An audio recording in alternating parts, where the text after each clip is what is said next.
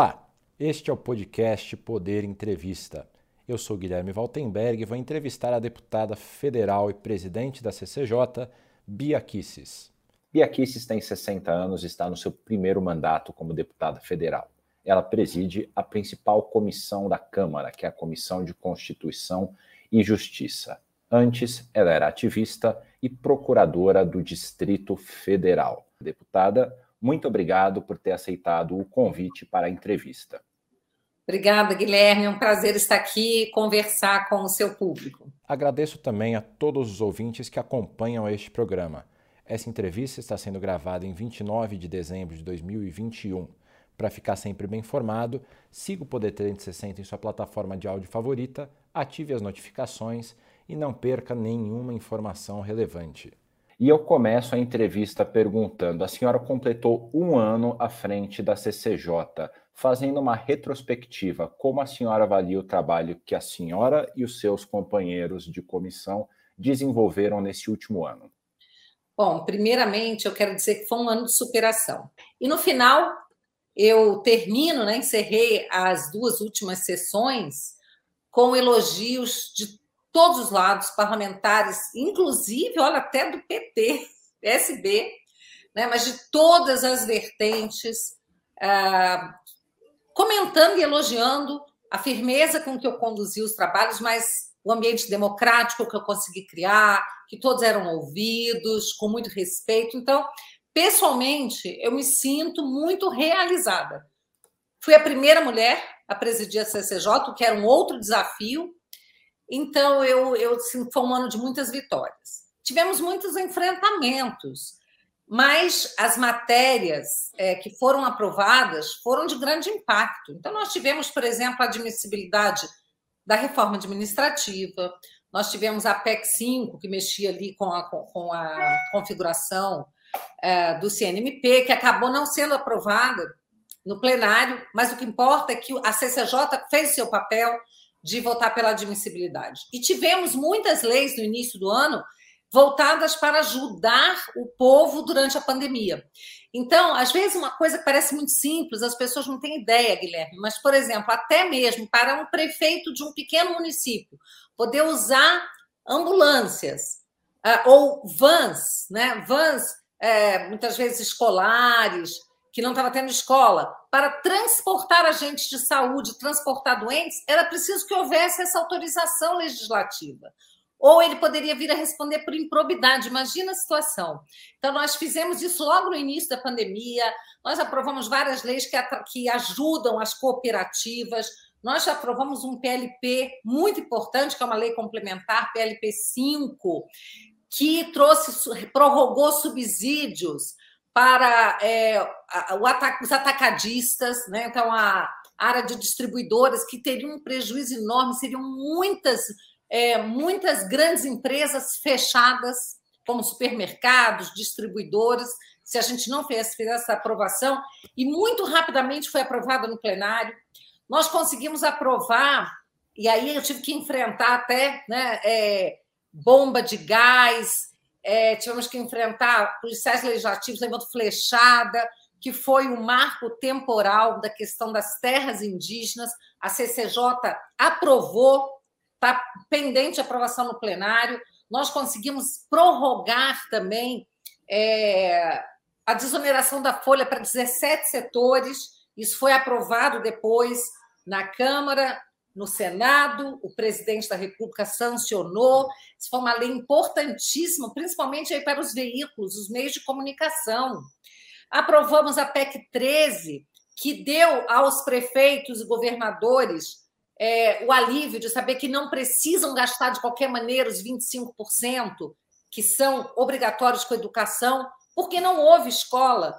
E se não fosse essa aprovação, eu te digo, o que aconteceria é que os prefeitos teriam que gastar com coisas desimportantes, apenas para cumprir aquele percentual. Então, a CCJ ela deu um recado é, é, à sociedade de que nós trabalhamos todos os dias sem parar para servir ao nosso país. Então, é uma honra para mim presidir essa comissão tão importante.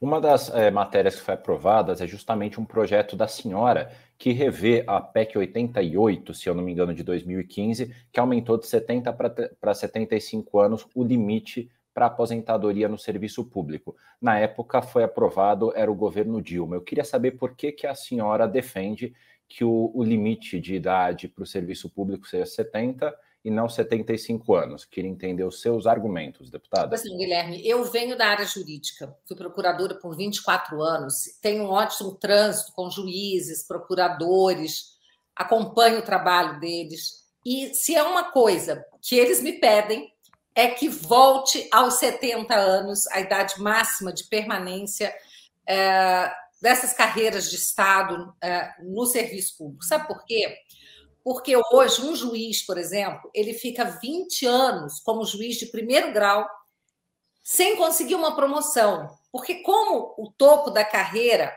não se aposenta, não vai para casa, ninguém consegue mais é, que haja uma oxigenação na carreira. A gente precisa estimular aquelas pessoas que estão lá e eles não conseguem uma promoção. Então, é muito pedido para que a gente retorne aos 70 anos a idade para, digamos, a aposentadoria compulsória. O pessoal brinca que chama de expulsória, né? Mas é isso mesmo. Então, tanto desembargadores como ministros não se aposentam. E quem está embaixo não consegue a devida promoção.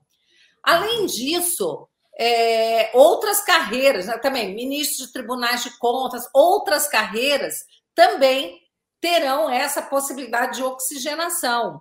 Mas, como eu deixei muito claro desde o início, inclusive quando eu estava colhendo as assinaturas para a PEC, conversando com parlamentares, que na comissão especial, porque na CCJ a gente só via constitucionalidade, a gente poderia colocar uma cláusula transitória, que aquelas pessoas que no momento da promulgação já tivessem atingido 70 anos não precisariam sair, até porque elas criaram uma expectativa, se programaram.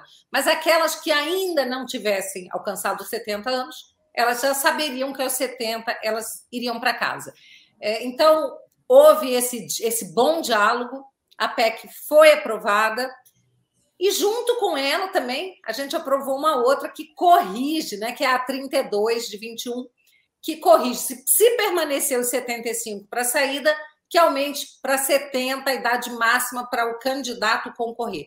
Então, vamos deixar que o Congresso debata esse assunto.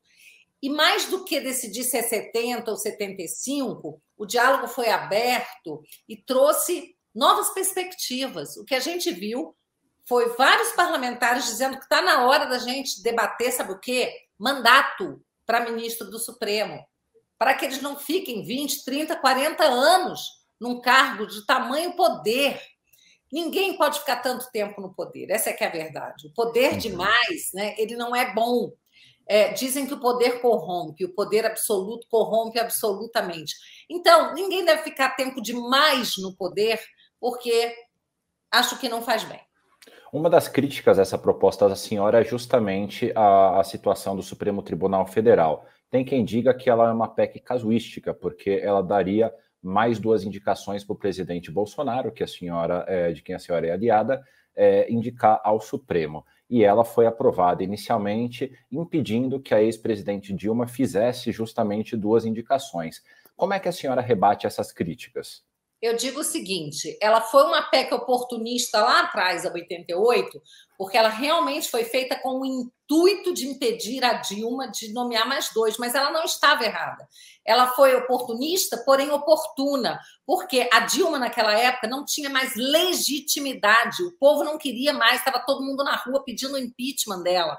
Então, como é que ela poderia colocar mais dois ministros no Supremo? Sendo que os partidos de esquerda já tinham colocado quase que a totalidade dos ministros. Então, houve sim, foi uma resposta que se deu, que o Congresso deu perante uma necessidade e uma falta de legitimidade da então presidente para nomear mais ministros. Agora não, primeiro que o presidente Bolsonaro tem toda legitimidade. Segundo que essa minha proposta é de, desde a minha campanha. Então, independente do Bolsonaro ser presidente, não ser presidente, eu, quando me propus a ser deputada, eu já falava dessa PEC há muito tempo.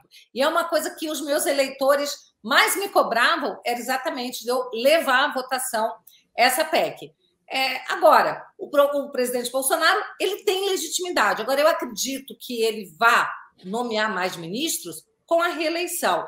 E quanto a esse argumento de que, que eu quero que ele possa nomear mais dois de forma oportunista, eu já disse né, que a conversa né, que foi firmada é que na comissão especial se colocasse uma cláusula transitória então, os dois ministros, no caso, Rosa Weber e Lewandowski, não sairiam correndo agora. Eles já estão com 73 anos, está muito próximo deles se aposentarem. Não há necessidade de você fazer uma coisa atropelada visando atirar esses dois ministros. O que nós queremos é corrigir daqui para frente. Uhum. A gente mostrou no Poder 360 que 19 mil servidores estão nessa idade, entre 70 e 75 anos de idade. Bom, existe a hipótese que a senhora mencionou de uma cláusula que, é, que impeça que aqueles que já estão agora com mais de 70 anos sejam demitidos. No entanto, esses 19 mil que sairiam se, dariam um trabalho para serem repostos. Como é que a senhora avalia? O governo reporia esses é, servidores ou seria o caso não, na, de na verdade, Guilherme, nós não estamos falando de demissão, nós estamos falando de aposentadoria. Ninguém uhum. seria demitido, tá? Porque essa, é, essa cláusula aí dos 75 anos ele é para aposentadoria, não é para demitir ninguém. Então você não tem que repor, a pessoa vai aposentar, ela vai para casa. Agora, se a pessoa está em condições de trabalhar, quantas pessoas eu conheço que se aposentam e vão trabalhar com outra coisa? Não é? Monta um negócio, abre um escritório. Se a pessoa tem capacidade de permanecer nativa, quer continuar trabalhando, ela tem outras formas de se manter ativo. Tá? Então, ninguém seria demitido. E como eu disse, é possível se chegar a uma cláusula transitória que aquelas pessoas que já ultrapassaram os 70 anos pudessem cumprir até o final, sem que essa reforma as alcançasse. Uhum. Senhora tem toda a razão, eu usei o termo errado aqui, não era demissão de fato, é, é, aposentadoria. Obrigado aí pela correção. Agora, mudando um pouco o assunto, falando um pouco mais sobre política, política eleitoral. Como é que a senhora vê hoje as chances do presidente Jair Bolsonaro, que costuma aparecer em segundo lugar nas pesquisas, ser reeleito em 2022? Bom, em primeiro lugar, que eu não acredito que ele esteja em segundo lugar na vontade popular, tá? Uhum. Ele viu, aí vocês viram ele em Santa Catarina, foi cortar cabelo, fazer uma fezinha, o povo lota as ruas, e é assim em todo lugar por onde ele passa no Brasil. O outro candidato que as pesquisas colocam em primeiro lugar não pode ir às ruas. Ele só vai às ruas quando ele está fora do Brasil, né? Então, aqui ele não pode sair. Então, assim, fica difícil a gente acreditar nessas pesquisas, né? Eu, sinceramente, recentemente eu vi uma outra pesquisa de um outro instituto, que não são esses com os mais é, é, comuns aí de aparecerem, que coloca o presidente Bolsonaro em primeiro lugar na pesquisa, bem à frente do ex-condenado. E como é que seria, então, um segundo governo do presidente Jair Bolsonaro? Em geral, como é que seria a formação, as pautas? Como é que a senhora vê esse segundo momento, caso ele venha a ocorrer? Bom, esperando que isso aconteça, né? porque dá para a gente imaginar como será o Brasil se o ex-condenado, por exemplo, assumir a cadeira do Planalto, começa mexendo com vocês, né? Já falou que vai regular a mídia, que isso é importante. A gente viu notícia agora de que a China acaba de fechar mais um veículo de imprensa e agora só empresas estatais podem dar as notícias, o resto é fake news e vai para cadeia. Então, assim, nós estamos num momento muito perigoso, tá? De uh, uh, correr o risco do Brasil se virar um país como a Venezuela, como a Argentina, né, como o Chile deve seguir aí também por um caminho de muito pouca prosperidade, um caminho de declínio. Então, eu espero que o governo Bolsonaro, o próximo governo, volte com tudo, com muita legitimidade, né, colocando mais ministros do Supremo para que tenha menos interferência, porque se é uma coisa que nós temos que combater é o ativismo judicial. Esse hoje é o maior câncer na sociedade, na nossa república, é o ativismo judicial. Porque não adianta nada o Congresso votar as leis e o Supremo dizer que não, isso aí não vale, tem que fazer de outra forma. Não adianta nada o presidente baixar uma medida provisória, baixar um decreto, tomar uma decisão, o Ministério fazer uma resolução e o Supremo vir dizer não é assim, é de outro jeito. Então, nós estamos vivendo a ditadura da toga e eu espero que, no novo governo Bolsonaro, esse seja o primeiro cenário a ser mudado. Uhum. E ele seria mudado pela indicação dos novos ministros ou por alguma lei que o governo pudesse eventualmente sugerir para o legislativo? Não, qualquer mudança no Supremo teria que vir mediante PEC. Né? Uhum. Então, eu acho que o próprio parlamento né, precisa amadurecer. Nós precisamos de mais parlamentares com coragem de mexer ali onde ninguém quer mexer, que as pessoas morrem de medo do Supremo. Então é preciso também que, junto com o presidente reeleito, venham novos deputados parlamentares, tanto deputados como senadores, principalmente senadores, dispostos a fazer o que tem que ser feito, né? que é colocar ordem na casa, que é fazer valer a Constituição, que é fazer valer a separação dos poderes, que hoje não tem nada disso. Nada disso. As pessoas estão falando, ah, desarmonia entre os poderes, o Bolsonaro ataca. O Bolsonaro nunca atacou poder nenhum. Ele sempre respeitou os poderes. Né? Quem não está respeitando a separação dos poderes, lamentavelmente, é o Supremo e do Congresso, que eu tenho a dizer que o Congresso se ajoelha. Perfeito. E a senhora falou que tem que ter parlamentares dispostos a fazer essas mudanças e enfatizou a necessidade de senadores. Existe ali alguma conversa de que a senhora pode sair candidata ao Senado? Teve um primeiro mandato de bastante destaque com a presidência da CCJ, que a senhora sabe melhor do que a gente, mas nossos web, web espectadores talvez não saibam, é a principal comissão da Câmara dos Deputados, também do Senado Federal, que tem a sua comissão. A senhora pretende sair candidata a deputada ou a senadora em 2022? Eu não vou mentir para você que eu tenho muita vontade de ocupar uma cadeira do Senado, porque entendo a relevância do Senado Federal, entendo que a gente precisa de pessoas é, corajosas, pessoas que não tenham, é, como se diz em bom português, né, o rabo preso, não tenham um telhado de vidro, né? E eu sou uma pessoa assim. Mas a gente tem que também se é, conformar, né? É, isso eu digo assim, de estar conforme é, o grupo político onde a gente se insere. Então é preciso ver o que o partido onde eu estarei, né, por onde eu concorrerei, irá entender que é a melhor, o melhor formato. Estando no PL, por exemplo, que é o partido para onde o presidente foi, nós temos aqui minha colega de bancada, a ministra Flávia Arruda, que é deputada federal, ministra, e é a presidente do PL.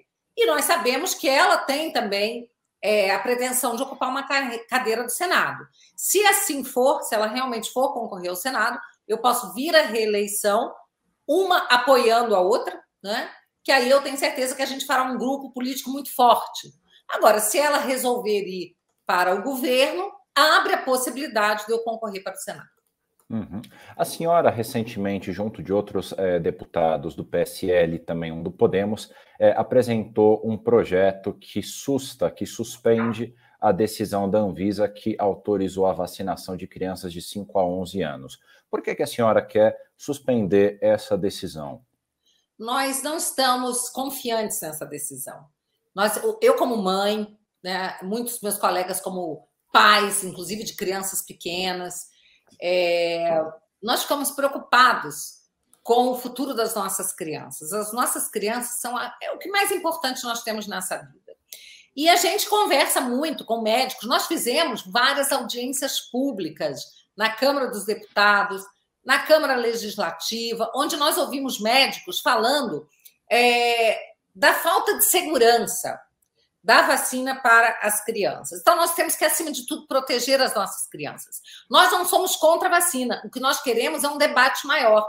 Agora mesmo, no dia 4, será feita uma audiência pública provocada pelo Ministério da Saúde. Eu indiquei alguns médicos, eu estarei lá ouvindo. O que nós queremos é um amplo debate. Nós não somos contra a vacina, mas nós queremos, por exemplo, que os pais possam escolher se os filhos serão ou não vacinados. Nós queremos que algum médico se responsabilize, prescreva do jeito que está na bula da, uh, do medicamento, da vacina da Pfizer, que diz que é um medicamento para ser tomado mediante prescrição médica.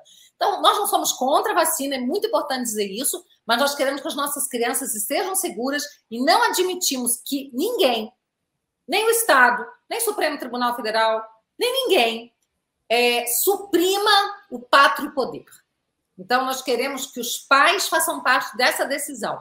É só isso. E como a decisão da Anvisa autoriza, e a gente não viu ali nenhum tipo de condição, e a gente teme sim uma decisão judicial, por exemplo, do Supremo, que determine, que obrigue ou que permita que uma criança não vacinada não possa ir à escola, coisas desse tipo, nós estamos cuidando das crianças. E tem mais um detalhe que os médicos também têm falado, chamado a atenção, eu tenho lido muito. As vacinas foram desenvolvidas para combater aquela cepa, as cepas passadas. Hoje nós estamos lidando com o Omicron que é uma nova cepa que não tem nada a ver com as cepas anteriores. Inclusive, ela é muito contagiante e pouquíssimo letal. Pode praticamente dizer que ela não é letal. É, então, a vacina não é capaz de enfrentar essa nova cepa. Então, por que vacinar as crianças sem a gente saber dos riscos que essa vacina pode trazer para o futuro? Como, como saber o que vai acontecer daqui a cinco anos com essas crianças? Daqui a dez anos? Nós não sabemos. Então, o nosso intuito aqui é proteger as crianças. Então, nós só queremos debate e informação. Os pais têm que estar bem informados. E com relação à medida em si, ao PDL, é uma medida que está prevista na Constituição. Eu tenho visto algumas pessoas, alguns veículos dizendo que absurdo, querem interferir na política da Anvisa. Mas eu não vi esses mesmos veículos dizendo que era um absurdo o Congresso se miscuir na política, por exemplo, do presidente eleito por 57 milhões de pessoas, quando ele baixou decretos é, é, que tratavam das armas que mudam a política desarmamentista, que todo mundo já sabe que não deu certo em lugar nenhum do mundo tá? Que você desarmar a população de bem e deixar os bandidos fortemente armados não preserva a vida de ninguém. Então, quando o presidente baixou esses decretos, o Congresso foi lá e baixou o decreto legislativo. E eu não ouvi a mídia dizer: olha, não pode, estão interferindo. Gente, esse é um mecanismo constitucional, está previsto na Constituição Federal. Então, se a gente acha que é preciso sustar para que haja um debate, vamos fazê-lo. Isso se chama democracia. Mas existe também o argumento de que quanto mais tempo demorar, já que em outros países já, já teve início a vacinação de crianças, mais crianças eventualmente podem morrer. E se a gente acabar levando muito tempo, é uma realidade que talvez a gente tenha que lidar. Como é que a senhora avalia isso? Vale a pena correr esse risco? Claro que vale. Sabe por quê? Porque as crianças não morrem de Covid. É um número tão ínfimo, tão, não quer dizer que nenhuma morra, mas você não sabe se mais crianças podem morrer da vacina. Não se sabe, falta informação. Eu não estou afirmando que crianças morrerão da vacina. Uhum. Eu estou avisando que nós não temos informação suficiente, só isso. Então, nós queremos tempo do debate. Hoje mesmo eu postei aqui no meu Twitter, tá? Para aquelas pessoas que não sabem, que acham que ah, se demorar mais, mais crianças vão morrer. A taxa de sobrevivência da Covid por idade. Só para vocês saberem, de 0 a 19 anos, vocês sabem qual é a taxa de sobrevivência? 99,9973%. Uhum. Preste atenção, 99,99,73% das crianças sobrevivem à Covid. E nós estamos falando daquela cepa mais violenta, porque essa cepa agora, a Omicron, já tem muitos médicos comemorando, dizendo que essa Omicron é a verdadeira vacina, porque ela vai infectar muitas pessoas e ela não vai matar quase ninguém. Mas quase ninguém mesmo, sabe? E a gente tem que pensar que dizer que existem é, casos raros de crianças com miocardite, com infarto, coisas que têm aumentado terrivelmente em jovens adolescentes que tomaram a vacina. Quando se fala de casos raros, eu chamo a atenção para perguntar o seguinte: se um caso raro desse acontecer com um filho seu, você vai se conformar e dizer que era um caso raro? Não, porque nossas crianças não estão aí para serem estatísticas. Nós temos que cuidar delas. E quando você tem um número tão ínfimo, tão ínfimo de crianças que possam vir a falecer em razão da Covid, daquela cepa mais violenta. E agora a gente tem uma cepa que não é agressiva, e você tem uma vacina que não foi feita para essa cepa. Do que, que nós estamos falando? Nós estamos colocando as nossas crianças como cobaias. Elas vão servir uma, de uma experiência. Criança não foi feita para isso. Nossa função como adultos é proteger as crianças. Teve um médico que postou, disse, o seguinte: Estamos vivendo a geração mais covarde que existe, que quer usar as crianças para proteger os adultos que têm medo. Então, nós não vamos nos conformar com isso. Nós queremos debate, nós queremos informação antes que as nossas crianças sejam, é, é, sejam vacinadas. Uhum. Por uma questão de protocolo, a senhora menciona esses números que 99,997, eu não vou lembrar os outros números, é, de crianças sobrevivem à, Covid. A senhora tem a fonte dessa informação? Tem, isso daqui foi o estudo da própria, da própria, é, da própria Pfizer, tá? Eu, eu não tenho aqui agora, eu vou buscar isso daqui até o final da entrevista, eu te passo. Mas isso tá aí está publicado, isso foi publicado em várias é, publicações científicas, e eles, pelo quem me mandou, médicos publicaram dizendo que isso a própria Pfizer reconhece, tá? Uhum. Tá ótimo. Agora voltando para. buscar essa fonte. Combinado. Voltando agora para o Brasil, de fora da pandemia, o presidente Jair Bolsonaro ele está de férias. Ele tem sido criticado porque ele não interrompeu as férias para ir para a Bahia, que está sofrendo bastante com as enchentes. A senhora acha que ele deveria interromper as férias dele ou não? Olha, eu já falei sobre isso e foi interessante. O ministro Rogério Marinho, ele também fez um vídeo falando sobre isso, falando assim, olha, não é possível, né? O presidente da República veio à Bahia assim que começaram as chuvas, ele veio, chegou aqui no local uh, dos desabamentos, dos alagamentos, antes do governador da Bahia. Foi criticado que foi a Bahia.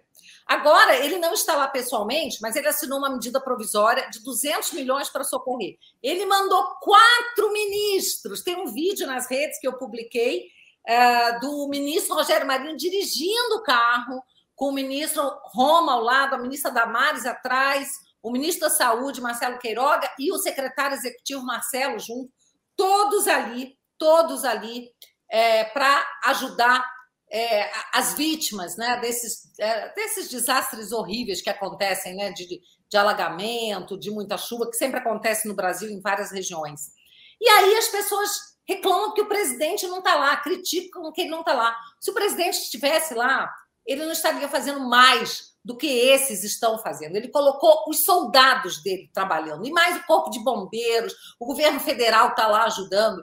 Mas, assim, o ministro Rogério Marinho falou o seguinte: se o presidente da República, Jair Bolsonaro, descobrir a cura do câncer, ele será criticado. Ele foi à Bahia, foi criticado por ir. Ele não foi agora, foi criticado por não ir. Se ele descobrir a cura do câncer, ele será criticado também. Pra... O presidente precisa, precisa descansar um pouco. Gente, não dá. Eu falo para você, eu sou parlamentar. Chega agora no final do ano, a gente já está exausto, exaurido, porque a política consome a gente o tempo inteiro. É uma grande batalha. Se a pessoa não descansa uns dias, ela não tem nem fôlego para tocar. Então, o presidente está tomando todo cuidado. Ele colocou quatro ministros, corpo de bombeiros do Brasil inteiro, de vários estados, está lá socorrendo, é, dinheiro para socorrer, tudo que ele pode fazer, ele está fazendo. Agora, ele é humano, gente. Ele precisa descansar. A gente sabe que não vai ter refresco daqui para frente. Vai continuar sendo muito pesado. Bom, a nossa entrevista está chegando ao fim, mas dá tempo de mais uma pergunta. Eu queria saber o que esperar da sua próxima, do próximo ano da sua gestão à frente da CCJ. O líder do governo, Ricardo Barros, disse para a gente no Poder 360, em uma entrevista também, que nesse próximo ano eles não devem focar muito nas reformas em função das eleições. A senhora avalia que é o momento de dar início às pautas de costumes, que a senhora é uma defensora? Sim, eu acho que é um momento importante, até porque a base do presidente defende isso. Então, nós precisamos das pautas conservadoras, a gente precisa discutir, por exemplo, a questão da doutrinação nas escolas, que está ficando cada vez mais evidente. A gente precisa discutir a questão da ideologia de gênero, que está ficando cada vez mais evidente, né? o mal que isso faz para a sociedade, como isso tem sido tratado. Mas a gente ainda precisa tratar de reformas, tá? Nós aprovamos na CCJ, nas últimas semanas aí de novembro, a PEC 7, que é uma reforma tributária de autoria do deputado Luiz Felipe Orlenzi Bragança. É uma reforma tributária importantíssima. Olha aqui, ó, eu achei aqui a fonte, só para poder passar para você a publicação que fez aqui, eh, de onde eu tirei aqueles números, MED, é, MEDRX IVIX, da, de Yale, tá? Então, aqui vem mostrando é, exatamente. Vou mostrar aqui, ó, para vocês poderem é, pesquisar. Está aqui. Ótimo. E aqui está a fonte dessa pesquisa. É muito bom a gente realmente trazer a fonte, né? Claro. É, mas, de qualquer maneira, essa PEC 7, ela trata de uma reforma tributária que é aquela que a gente quer. É uma reforma tributária que vai mexer realmente é, com a questão do consumo, diminuir, vai desonerar o consumo. É, é uma PEC para deixar nosso sistema tributário mais parecido com o americano, por exemplo, que ele é claro, transparente, todo mundo sabe o que está pagando. Eu creio que essa reforma tributária, que tem o apoio do ministro Paulo Guedes, tem o apoio do presidente Arthur Lira, nós vamos montar a comissão especial. Ela teve uma grande adesão na casa, muitos parlamentares assinaram. Eu ainda tenho esperança de que a gente possa aprová-la no próximo ano. Chega ao final esta edição do podcast Poder Entrevista. Em nome do jornal digital Poder 360, eu agradeço a deputada Bia Kisses, do PSL do Distrito Federal, pela entrevista. Eu que agradeço, um grande abraço. Quero desejar um feliz ano novo para vocês todos aí do Poder 360. Quero desejar a você especialmente, Guilherme, e a toda a audiência aqui, que todos tenham um ano, né, que a gente aproveite esse restinho de ano para descansar, juntar forças para o ano que virá. E que a gente tenha um ano mais feliz, né, um ano com mais transparência das ações, é, um ano com mais respeito a direitos e garantias individuais e, principalmente, que as nossas crianças estejam em segurança. Agradeço também a todos os ouvintes que acompanharam este programa. Esta entrevista foi gravada em 29 de dezembro de 2021. E para ficar sempre bem informado, siga o Poder 360 na sua plataforma de áudio favorita, ative as notificações e não perca nenhuma informação relevante. Muito obrigado e até a próxima.